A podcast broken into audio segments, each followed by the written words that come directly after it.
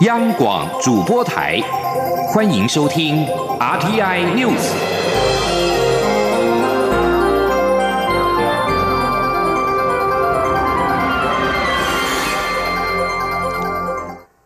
各位好，我是主播王玉伟，欢迎收听这节央广主播台提供给您的 RTI News 新闻。首先带您关注。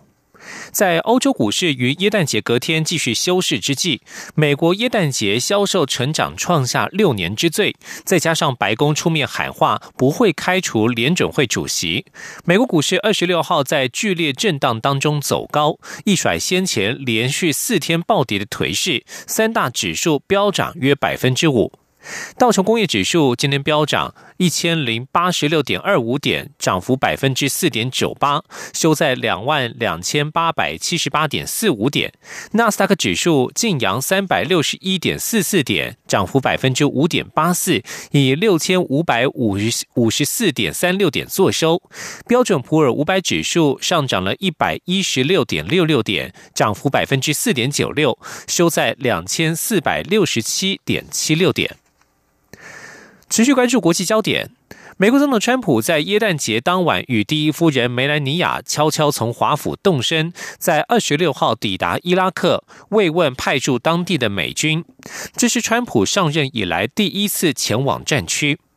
美国白宫发言人桑德斯二十六号下午透过发言人官方推特账号公布川普与梅兰妮亚和美军合影的侧拍照片。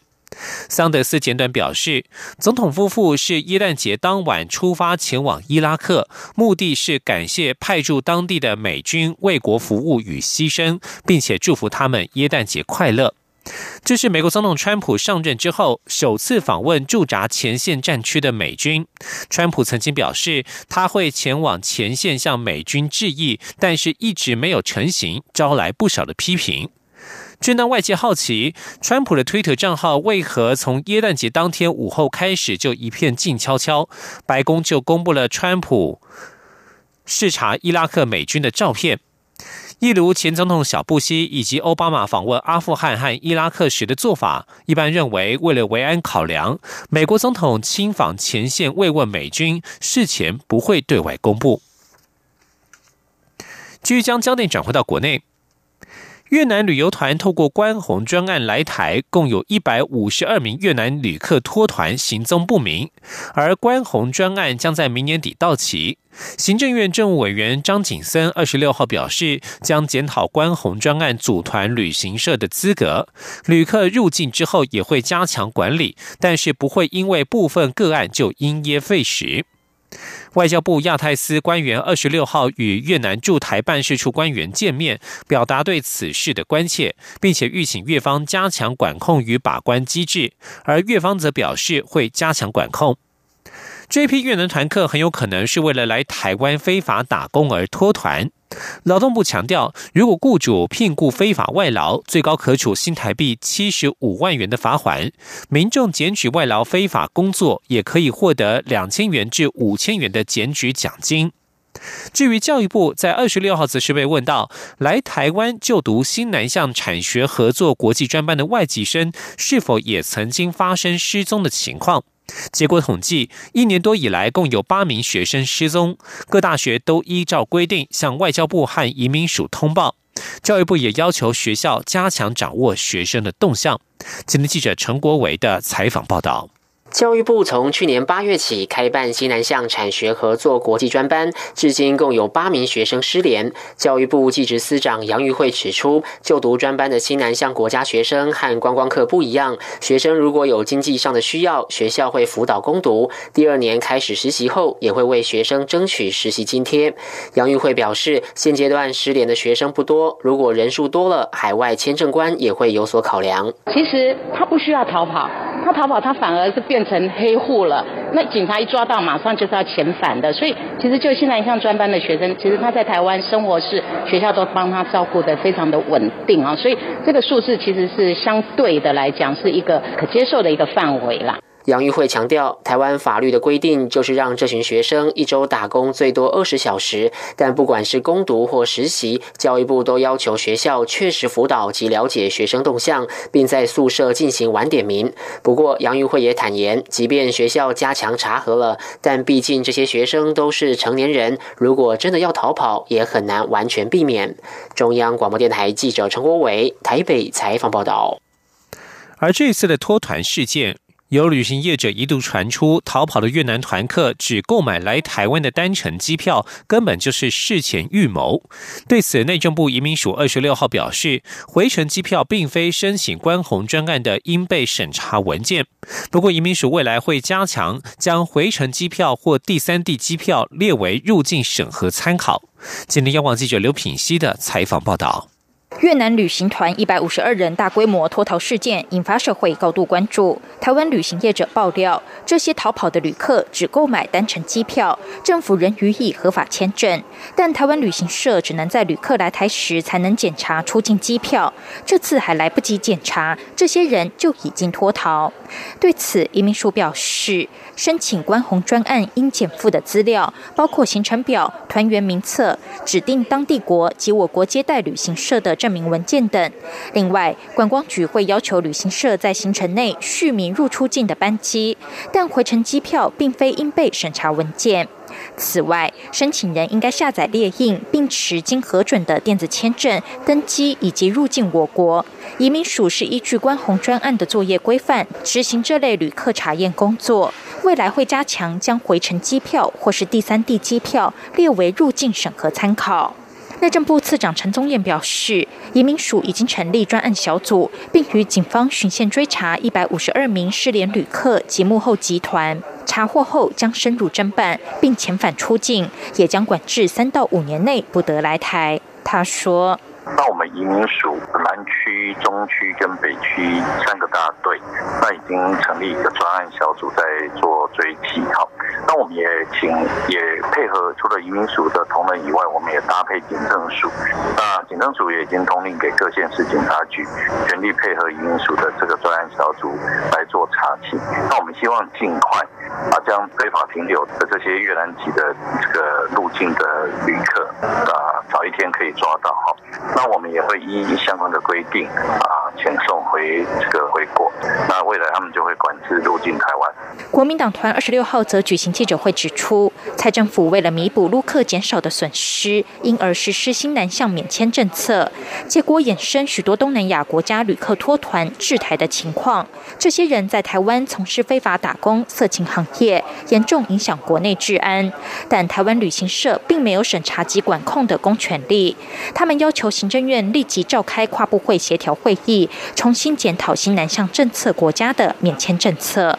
央广记者刘聘熙在台北的采访报道。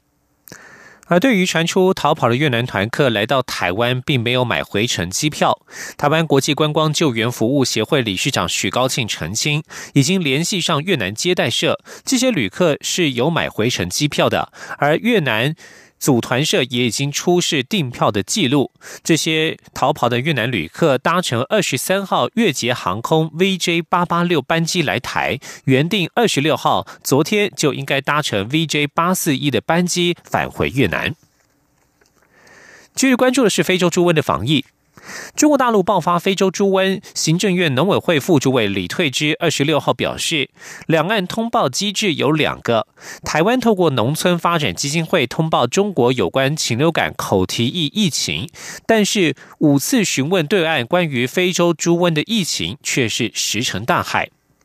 中国国台办发言人马晓光表示，两岸签有海峡两岸农产品检疫检验合作协议，用以解决涉及两岸贸易的农产品和食品安全资讯的通报问题。但是，中国大陆方面指称台湾没有进口大陆猪肉，所以非洲猪瘟疫情通报不适用。不过，海基会表示，协议当中包含安全卫生资讯，陆方的说法曲解了协议内容。农委会副主委李退之指出，国台办声称台湾的防疫窗口换人无法通报，这项资讯完全是错误的。窗口一直是农委会防检局，反而是对岸的国家质量监督检验检疫总局，在今年四月组改当中不见了，此发言混淆视听。反之。台湾发生禽流感疫情，每一次都有通报对岸，呼吁对岸依照合作协议对台湾提出通报。另外，根据中国官方公布，受到非洲猪瘟的影响，中国目前已经有二十个注册养殖场暂停向香港和澳门供应活猪。非洲猪瘟近期从中国北方向南方蔓延，广东珠海、广州及惠州先后爆发疫情。由于供应港澳养殖场就靠近疫区，被暂停供应活猪。而在国内的防疫措施方面，为了防堵猪瘟疫情，云林县宣布禁用厨余养猪。行政院长赖清德二十六号表示，厨余固然是非洲猪瘟的传染途径，但若是贸然停止，而且其他县市也跟进，那么厨余的去处马上就会出现问题。赖奎表示，防疫工作应该由中央、地方共同统筹，以免事倍功半，影响防疫。前的记者王维婷的采访报道。政府绷紧神经防堵非洲猪瘟，行政院长赖清德二十六号马不停蹄视察防疫演习，针对云林县率先宣布禁用厨余养猪，赖奎表示，防疫应该要中央与地方共同统筹，尊重农委会的指挥，有层次的防疫。他表示，厨余是非洲猪瘟的传染途径之一，但是如果贸然禁用厨余养猪，那么全国的厨余去处马上出现问题。赖清德说。农委会如果无法指挥县市共同防疫，则防疫将会事倍功半。赖清德说：“啊，这个必须要在统筹在中央农委会跟环保署之下，大家共同统筹，一步的跟一步一步的根据疫情来做必要的作为，否则的话，地方政府做地方政府的，那中央政府没有办法。”啊，指挥全台湾各县市政府来共同防疫的话，我相信我们会事倍功半，而且呢，新的问题会跑出来，会影响到整个我们防疫的作为。赖清德也表示，中央已经开设非洲猪瘟应变中心，各县市政府也应该开设，但可以分级，如果有疫情再提高层级。他也提醒防疫单位务必让养猪户知道非洲猪瘟的症状，简化诊断、送验和确诊的流程，以免造成疫情蔓延。若有疫情爆发，务必要找到源头以及猪只去处。赖清德说：“这个工作非常辛苦，但是再辛苦也要去做。”赖奎表示，一旦发生疫情，善后工作最具有挑战性。他要求出席演习的各县市农政单位回去告诉县市政府，处理染病猪只的优先地点不是焚化炉，也不是集中掩埋，而是就地掩埋。依法，各养猪场有百分之二十的空地，赖奎要求养猪场未雨绸缪，事先规划。中央广播电台记者王威婷采访报道。依据行政院的指示，云林县长张立善在二十六号晚间才是云林县即刻起开设紧急应变中心，防范猪瘟疫情。张立善表示，如果要成功防堵非洲猪瘟入侵台湾，必定要由中央协助地方，由地方政府整合基层，严格把关，采取最高标准的严密行动，才能达成防疫功效。他也建请中央尽速公布后续的防疫措施，协助地方政府帮助猪农全面防疫。继续关注的是台大校长遴选案。蔡英文总统二十六号表示，前教育部长叶俊荣处理台大校长遴选，仅在记者会前透过简讯告知。他跟行政院长赖清德都相当错愕，并且表示总统对校长人选没有智慧余地，但大学自治应该对程序正义有所坚持。蔡总统表示，台大是台湾最高学府，理应面对社会最高标准的检验。监察院也已经就本案提出纠正，但显然台大校方与遴选委员会都置若罔闻。蔡总统表示，无论是台大校长遴选的争议，或是教育部长的决策，都没有所谓总统默许的问题。这样的操作无助于解决问题。政府在处理台大校长遴选争议过程当中，确实遭遇许多困难，例如现行制度并不周全，如果没有校方积极配合，就容易落入无止境的僵局。对此，政府会深切反省检讨，并虚心接受各界批评。而行政院在二十六号表示，行政院长赖清德已经决定由教育部次长姚立德代理教育部长一职，前教育部长潘文忠与吴茂坤都因为管案先后去职，也都是由姚立德代理部长职务。在叶俊荣下台之后，这是姚立德第三度代理教育部长的职务。而前教育部长叶俊荣在同意管中明担任台大校长之后请辞获准，教育部二十六号下午举办感恩惜别会，结果有多达三十五名大学校长及八名副校长和主秘参加，让现场仿佛变成了高教复兴大会。叶俊荣更在众人的怂恿之下高唱三首歌，还涵盖了原民歌谣、台语及英语歌。台下校长们跟着打拍子，场面欢乐而不悲伤。前的记者陈国维的采访报道。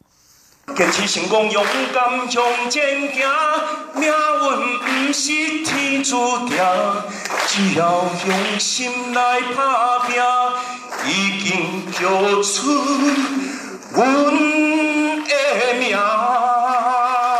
坚持自己是在对的时间做对的事。教育部长叶俊荣在感恩惜别会上高唱翁立友的坚持。我跟各位分享哦，我从小就很多元兴趣，这就是为什么我喜欢教育部，因为我每一个部分我都都看到我，那我就会很自然的想要跟他接近，确实是很有兴趣。所以其实我也不是真的那么喜欢走了。叶俊荣说：“他在七月十六号接任教育部长后，进到教育部的第一个感觉就是，这是一个被惊吓过的部会。台大案给了教育界很多的牵制，没有办法大开大合，大大影响教育士气。我们不止解决了一个风暴，把云吹走。我在里面不断的提到了一个观念，就是说，大学自治的另外一面，就是大学要能够负起责任来承担起。”大学治理该有的量能。这场在国家图书馆举办的感恩惜别会，除了有数百名教育部及所属管所的同仁参加，更有三十五名大学校长出席，包括郑英耀、廖庆荣、吴永乾、唐彦博等四名校长，也分别代表各大学协进会上台致辞，并称赞叶俊荣是最温暖的部长。确实，在平安夜，叶部长送了台大，送了台湾高等教育。一个圣诞礼物，也送了平安给我们大家，让我们再一次看到大学自治的曙光。我佩服、欣赏叶部长的智慧和勇气，特别是他在解决重大的高教人事争议之后，毅然决然的辞卸部长职务，这是勇于承担的表现。更是求人得人的典范。教育部在八个多月内折损三位部长，政务次长姚立德更是三度代理部长职务，皆创下台湾教育史上的纪录。常务次长林腾蛟说，今年已经参加三次部长欢送会，希望明年不要再有这样的场合。叶俊荣则期许一起摆脱教育的各种阴霾，让台湾的教育发光发亮。中央广播电台记者陈国伟台北采访报道。阳光，翅膀打开了世界之窗；是阳光，翅膀环绕着地球飞翔。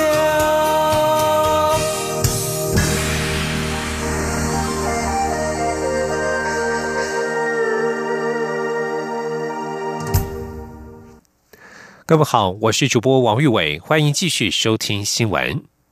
民进党在九合一选举遭遇挫败，行政院长赖清德选后表态，时间一到就会离开。党内虽然希望他留任，但是传出他辞意甚坚。前行政院长苏贞昌将回国接任阁魁。对此，总统府二十六号晚间表示，没有这样的讯息。亲苏贞昌人士也说，现阶段全力支持赖清德续任。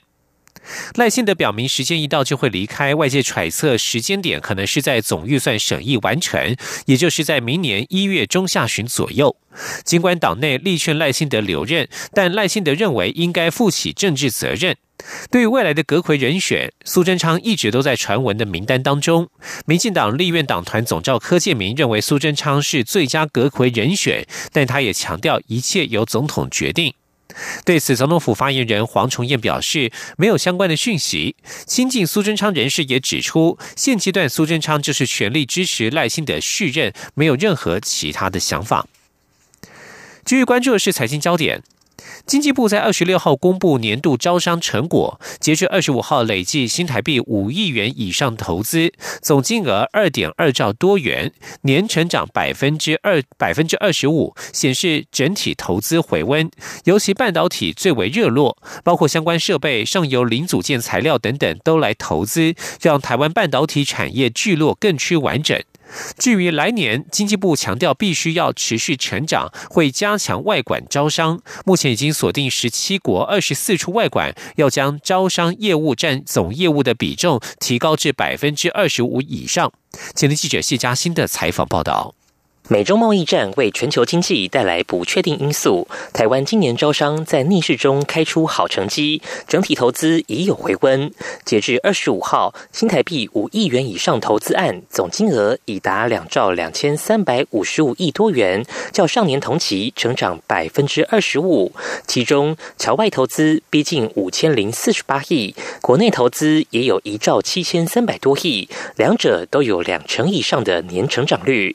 就投资类别而言，以半导体最为活络，尤其华邦电在南科砸下三千三百五十亿元扩厂，为单一投资金额最大案，且半导体投资案类型也持续多元化，代表台湾半导体聚落越来越成熟。经济部次长龚明鑫说：“我们半导体哈过去的产业链然后群聚啊，感觉上是从半导体的 IC 设计，然后到制造，然后到封装测试，但是现在哈扩大到它。”它的设备上游的零组件还有材料就越来越完整。事实上，我们去国外招商的时候，台湾的半导体发展这么好，如果它相关的零组件跟设备商也好，或是材料商也好。它恐怕都要到台湾来。由于贸易战成持久战，还有美国是否升息等不确定性，使得明年经济恐看淡。经济部预估，全球厂商下单将因此递延至明年第一季甚至第二季，连带投资意愿也会转趋保守。不过，经济部也强调，部分离岸风电业者因尚未拿到开发许可，并未计入今年投资案中。若一切顺利，将成为推升明年投资金额的一大动力。经济部表示，明年投资台湾金额一定要持续成长。目前已下令在十七国的二十四间外馆要加强对外开发新案源，并拉高招商业务占总体外管业务的比重，至少要达到百分之二十五。中央广播电台记者谢嘉欣采访报道。新的一年即将到来，为了迎接二零一九元旦连续四天假期，交通部观光局二十六号宣布，元旦当天清晨，东北角福隆、台东三仙台以及嘉义阿里山三地将透过 SNG 连线，让三地民众同步迎接二零一九年第一道曙光，并且借此美丽的自然景色向国际行销台湾。请听央广记者江昭伦的采访报道。今年跨年活动怎么过最特别？交通部观光局祭出新创意，首度与农委会及中央气象局合作，推荐东北角福隆、台东三仙台、嘉义阿里山，在二零一九年一月一号当天，透过 SNG 现场连线转播，让三地民众在新的一年第一个连续假期迎接新年第一道曙光。届时，观光局长周永辉、中央气象局长叶天祥、林务局长林华庆也会分别在三仙台、福隆与阿里山，与民众一起迎曙光，感受幸福与希望。至于无法到场的民众，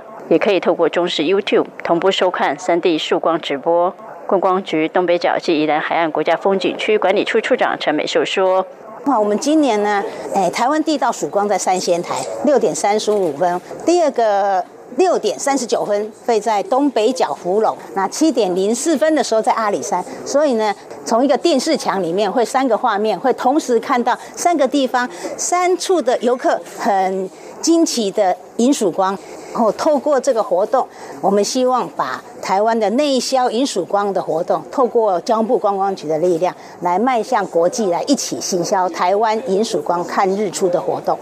不过，想要迎接第一道曙光，还是得看老天爷赏不赏脸。对此，中央气象局副局长郑明典表示，受到台湾南边有热带低气压影响，元旦当天水汽明显增多，三地是否都有机会看到曙光？气象局只能说，目前审慎乐观。配合迎曙光活动，福隆、三仙台与阿里山三地届时也会安排许多活动，包括福隆灵鹫山无声道场将带领民众进行平安禅及集中祈福仪式，并有多组精彩团体表演。东台湾三仙台也规划清谈活动，阿里山则安排日出印象音乐会，邀请原住民音乐家舒米恩、高慧君以及乐清之石管弦乐团带来高水准演出，在美丽乐章中迎接曙光到来。中央广播电台记者江昭伦台北采访报道。医药消息。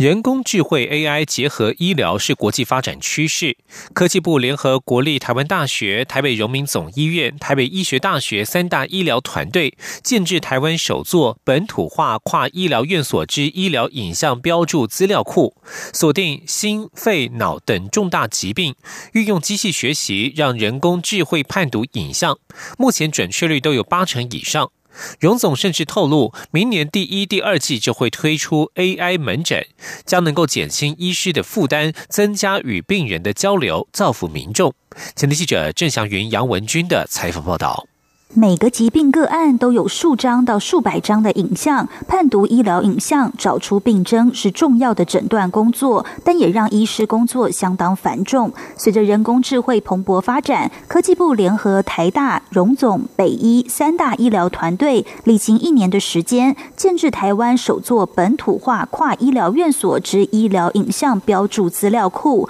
锁定心、肺、脑等重大疾病，运用机器学习对医疗。影像进行疾病标注，建制出自动分析判读工具，目前准确率都有八成以上。科技部部长陈良基指出，这个资料库不仅可以协助医师加速医疗影像判读及提高诊断的一致性与精准度，也可以缩短病人就医时间及减少侵入式的检查。尤其在医疗资源缺乏的偏乡，人工智慧也能更及时的诊断。他说：“他等有一整个团队的专家，透过网络的医疗的的资料的标记以后，来协助偏乡的医生在看到这些呃 CT 啊或者各种影片。”的时候，它比较容易直接去做融合，以后去判读。荣总放射线部主任郭万佑透露，明年第一、二季，荣总就会推出 AI 门诊，锁定脊椎、脑部、眼睛及心率不整等科目，让医师有更多时间与病患交流。他说。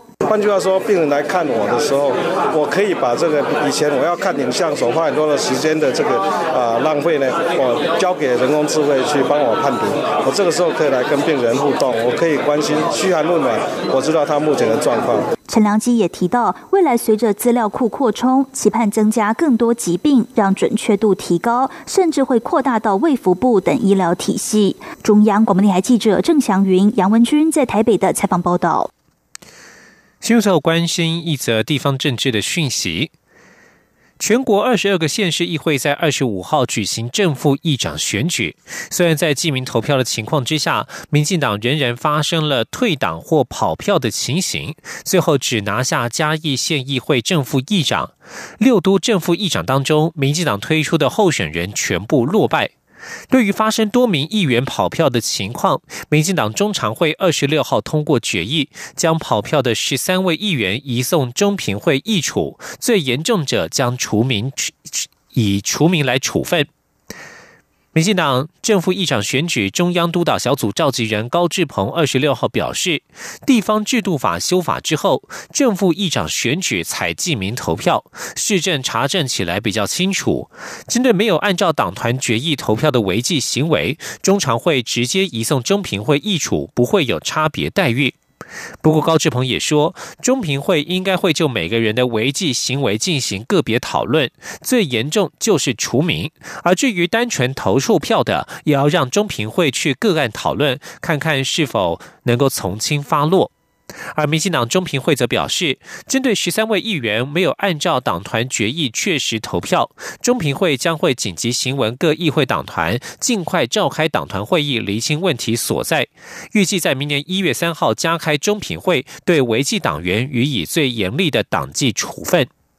另外，民进党立委高志鹏被控在国有财产局市场承租架构案当中游说，台中高峰院跟二审前年十一月依贪污治罪条例判刑四年六个月，而最高法院二十六号驳回上诉全案定验，高志鹏必须入狱，院方还通知检方启动防逃机制。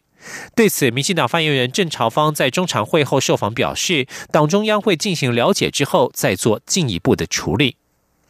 以上新闻由王玉伟编辑播报，这里是中央广播电台台湾之音。